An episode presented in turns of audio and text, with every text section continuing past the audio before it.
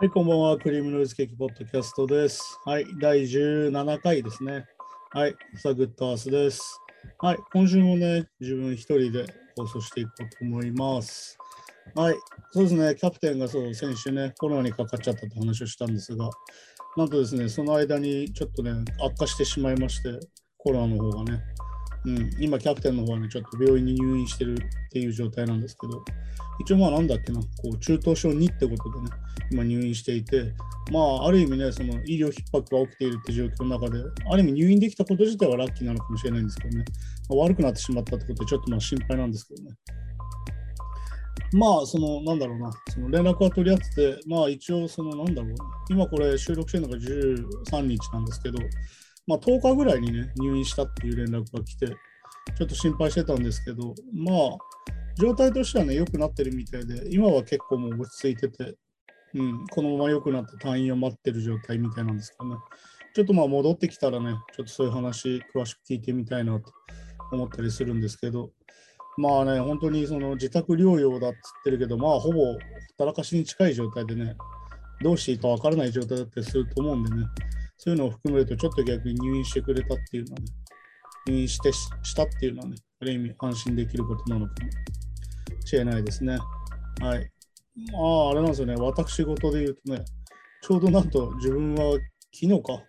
ちょっとね、救急車に乗って運ばれてしまいましたね。はい。急性胃腸炎ってことでね、運ばれましたね。うん。そのねな、ったのはね、一応夜中とかなんだけど、それより前はね、友達とこう、ズームを使って飲んだりしててね、こうお酒が原因なのかなと思ったら、まあ多分なんかそういう感じでもないみたいでね、うん、本当に風が胃腸に来た感じで、結構ね、胃腸炎にね、結構自分なるんですよ。年に1回ぐらいかな、うん、なったりするんだけど、いや、毎度ね、毎度毎度しんどくてですね。まああれなんですよね、こう口に入れたもの全部出ちゃう感じになってくるんですよね、胃腸炎ひどくなってくる。うん、だからもう最後の方はもう薬飲んでも入っちゃうし、水飲んでも入っちゃうんでっていう感じで救急車呼んだんですけど、うん、そんな感じでね。いやー、本当にきつかったですね。もうあれですね。まあだから結構自分今病み上がりな感じなんですけど、本当ね、胃が痛くてね。うん。まあでも他の、一応なんかエコーの検査とかしたんだけど、そういう他に異常があったりとか、血管がどこかで破裂してるとか、そういう危険なね、他の状況はなかったので、まあ、ひとまず安心、こっちもね、ひとまず安心っちゃ安心なんですけど、ね、うん、いや、でもあれですね、あの、なんですか、まあ、胃液までね、ちょっとこう出ちゃった感じだったんで、ね、ちょっと今、今もね、喉が痛いっていう、ね、あれがね、うん。いや、本当ね、胃液まで入っちゃうと、まあ、胃液ってまあ、あれですから、脳硫酸ですから、うん、本当に、喉がこう、ガラガラになるとはまた違ったこう喉の痛みがあるって感じですかね。はい。一応ね、この1週間だと、えー、っと、まあ、話せる話は何ですかね。ああ、そうだ。えっとね、サマー・オブ・ソウルっていう映画を見てきまして、非常に面白かったですね。うん。ザ・ルーツのね、あの、ドラマのクエストラブが今回監督してるんだけど、まあ、どういう映画かっていうと、あの、ハーレム・カルチャル・フェスティバルっていうね、1969年にあった、いわゆる黒人の人たち中心にね、ハーレムで行われたフェスがあって、それがまあ、こう、なんつうんだろう、こう、今までほとんど発表されずに来たフェスなんですけど、まあ、だから映像がね、映像が今まで全然出てないフェスだったんだけど、まあ、50年ですか、約。50年近く、ほぼ未発表だったフェスの映像がこう出てきて、それをこうクエストラブが編集して、今回公開するにあたってるって感じなんですけど、その映画が今、どこだっけな、まあ、東宝シネマズの日比谷とかで、やってるんですけど、それを見てきましたね。はい。いや、本当にね、その、なんだろうな、あ、ある意味ライブ映画なんで、いわゆるその、ライブビデオを見てる感じに合わせて、こう、この映画の中だとこう黒人の歴史とかね、カルチャーとか、そういうのが合わせてこう紹介されていくんだけど、本当にその1969年の雰囲気みたいなものがね、感じれて非常に面白いのと、まあなんだろうね、その同じ年にこうウッドストックが行われてたりとかしててね、方やね。そっちもまあ、あれじゃないですか、なんならスコセッシが撮影して映画にしてましたけど、うん、そんな感じで映画になっていて、本当にね、出てくる人たちのパワーとかね、まあ、あと、本当に状況みたいなものが本当に面白くて、うん、まあ、本当にちょっと前にキング牧師が殺されたりしてる時期なんですけど、本当にこう、なんだろうな、今のこの BLM につながる、ブラック・ライブズ・マターにつながるこの黒人の歴史、いわゆるアメリカの黒人、えー、いわゆるアフリカン・アメリカンですよね。そこの歴史に通じる作りになっていて、あとまあなんだろうな、そこでライブの映像を見てると、本当にそこで行われる音楽だったり、歌だったり音楽だったりに、こう、今に通じるものを感じるっていうか、まあそれは一体何なのかって話なんだけど、まあ、そういう話はね、ちょっとまあ、省きますが、うん、本当に出てくる人は全てすごくて、あのスティービー・ワンダーがね、結構若い頃、あれまだ19歳とか、20歳とかなのかな？本当にすごい若いスティービー・ワンダーが出てきて、ドラムを叩いたりする映像があるんだけど、ね、それもすごい、めちゃんこかっこよかったりとか、あとまあ、本当に BB キングとかね、出てて、あとまあ、俺がすごい気に入ったのはあの、まあ、スライですね。スライファミリーストーンの映像が本当に素晴らしくて、演奏が素晴らしくてですね。こう、なんですかね、こう、ある意味クロスオーバー的なね、いわゆるサイケデリックなものと、いわゆる黒人音楽が一緒になってる感じというかね。うん、だからこう、スライの特徴はやっぱりこう、白人メンバーがこういるっていうね。うん、ドラムとサックスかな、その時は。うん、いて、本当になんかね、ある意味そのず、いろんなバンドが出てくるんだけど、その中でもやっぱりちょっと異質な雰囲気とグルーヴがあってね、まあ、格好とかも特徴的なんだけど、そういうものがあったりとかして、本当独特なものでね、まあでもその中で歌われる歌とかも非常にこう良くてですね。いや、本当にね、なんだろうな、こう、音楽とかやってるとね、こうたまにこう、自分が何をやりたかったのかなとか思う時は結構あるんだけど、うん、そういうことをちょっと改めて、ね、考えるようなものになりましたね。うん。やっぱこうやってね、刺激を受けていくと、またいい刺激になって、また何かやりたいくなったりとかね、なんか違うことを考えてできる機会があるんで、こういうのを見れるっていうのは、本当に素晴らしいことだなと思うんだけどね。うん、本当に最後の方に出てきたニーナ・シモンとかのライブに、ね、いや、本当何より声の力って本当ピアノの演奏が半端なくて、うん、これを見るだけでも価値があるんじゃないかなって感じですね。なんかね、話聞いたらね、結構こう、ブートの映像として、なんかいろいろこう、なんだ、出てきたりとかは今までしてたみたいで、このクエストラブ自身もね、この映像初めて見たのは、なんだっけな、大阪のゴーゴーカフェみたいなところでお店で流れてたというので、もともとその映像があるっていうのは知ってたっていう話をクエストラブしてるんだけど、本当にね、こうやって時間が経ったものをこうやって今映画館で見れるっていうのは非常に貴重なことだしね。これある意味デジタルの良さだったりするのかもしれませんね。まあ、クエストラブとかは本当にね、まあドラマーとしてもね、超一流なんで、いろんな作品で見れるんだけど、なんだろうな、クエストラブ、映画仕事もいろいろやってて、いろんなサントラで叩いたりしてるんだけど、結構俺の好きなのはね、あの、レゴムービーってあるじゃないですか。レゴムービーの、ね、サントラでもドラムを叩いてて、そのサントラはね、俺めちゃくちゃ好きで、今もこう、あれですね、入ってますね。スマホの中に。はい。そんな感じでね、サマーオブソウル見てきて、まああれですよね、今もちょっとまあ感染対策をしっかりして映画館に行っていう感じなんだけど、まあ一席空いてる状態で見るんだけど、俺は平日の木曜日かな木曜日に見に行ったんだけどね、本当に昼過ぎぐらいの回かな、夕方じゃないか、昼ぐらいの回で見たんだけど、本当にね、満杯入ってました、その日は。うん、結構年齢層高めかなと思ったんだけど、本当にみんな結構ノリノリで見てて、その雰囲気もすごい良かったですね。やっぱ映画館でみんなで同じ映画を同時に見るっていう、やっぱ行為というものは本当に素晴らしいものなんで、うん、なんとかやっぱりちょっとまあ不安もまだまだ続く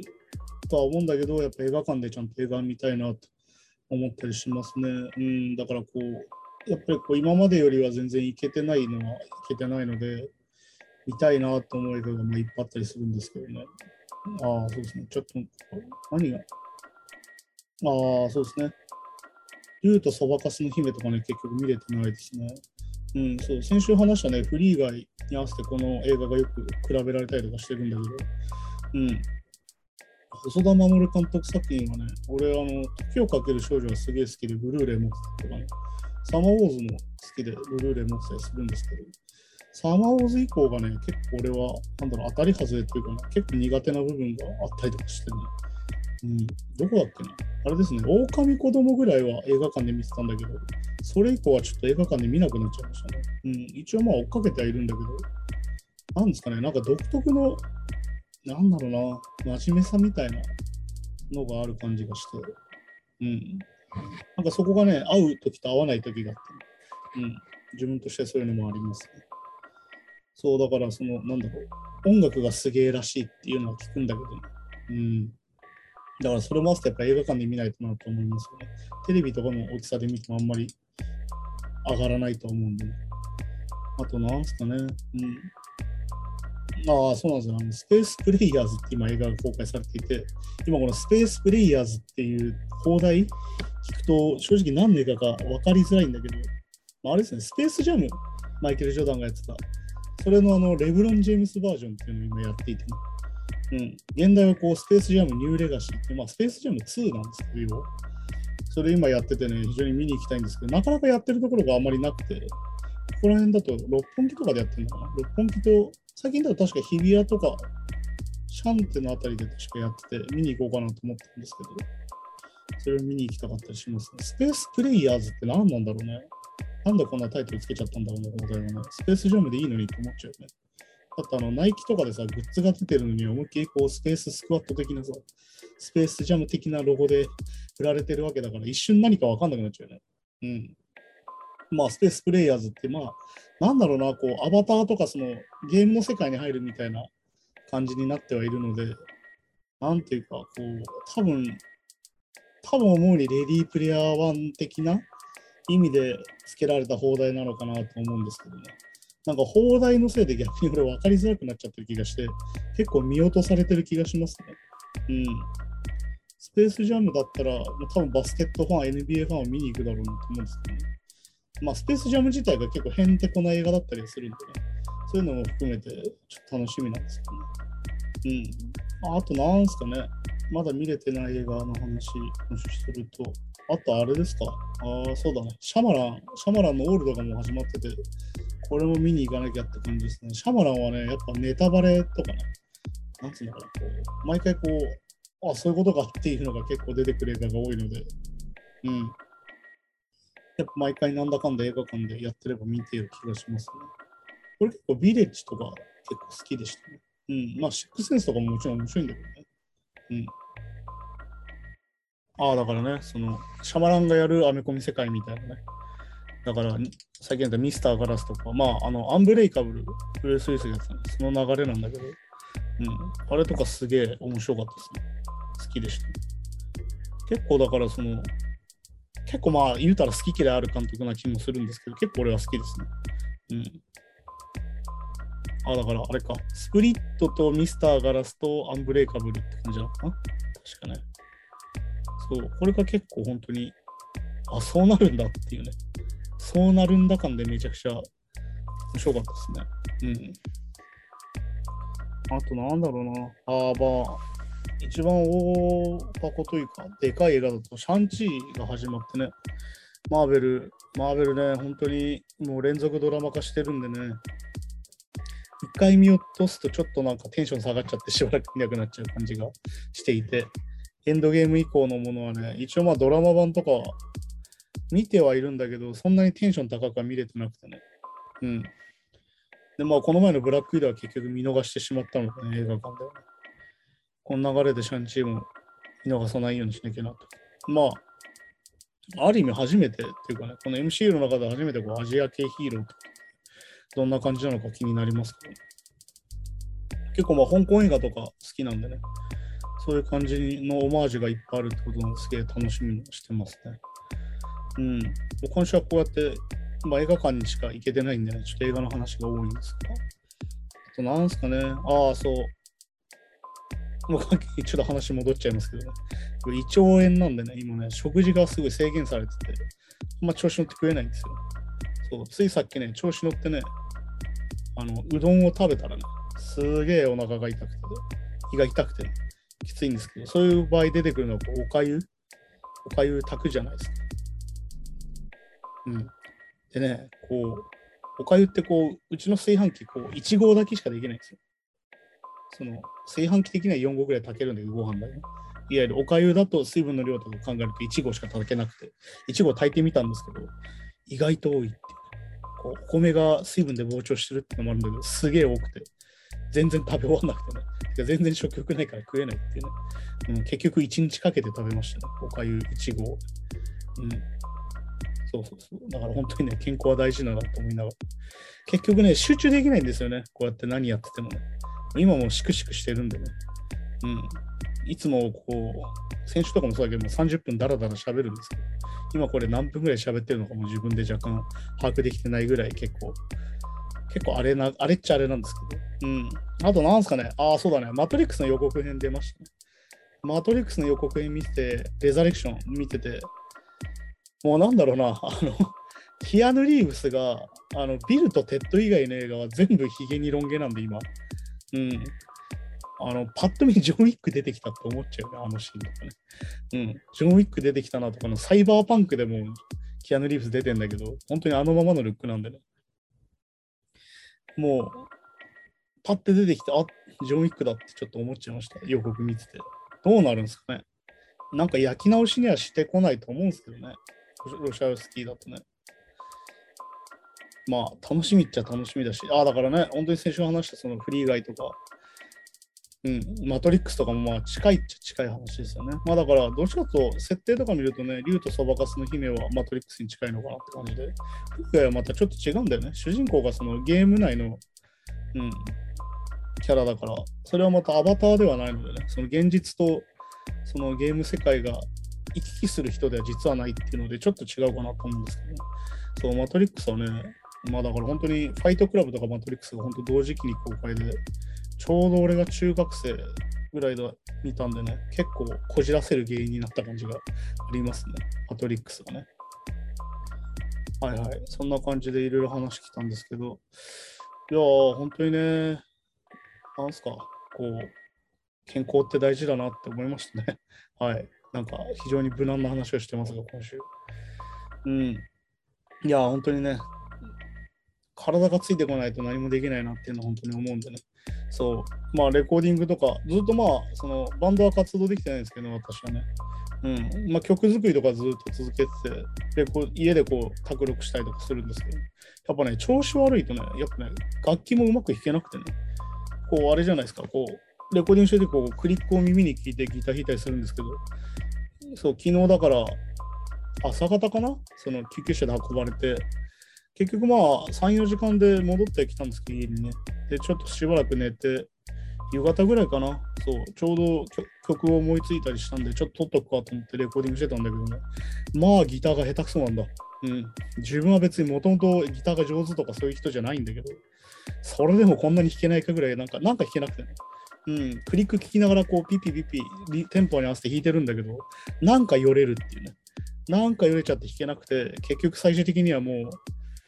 あれですよ、あの、1音ごと取ってサンプリングしました、結局。もうワンフレーズ弾けないっていうね。なかなかひどいなと思ったんですけど、まあそう考えたら、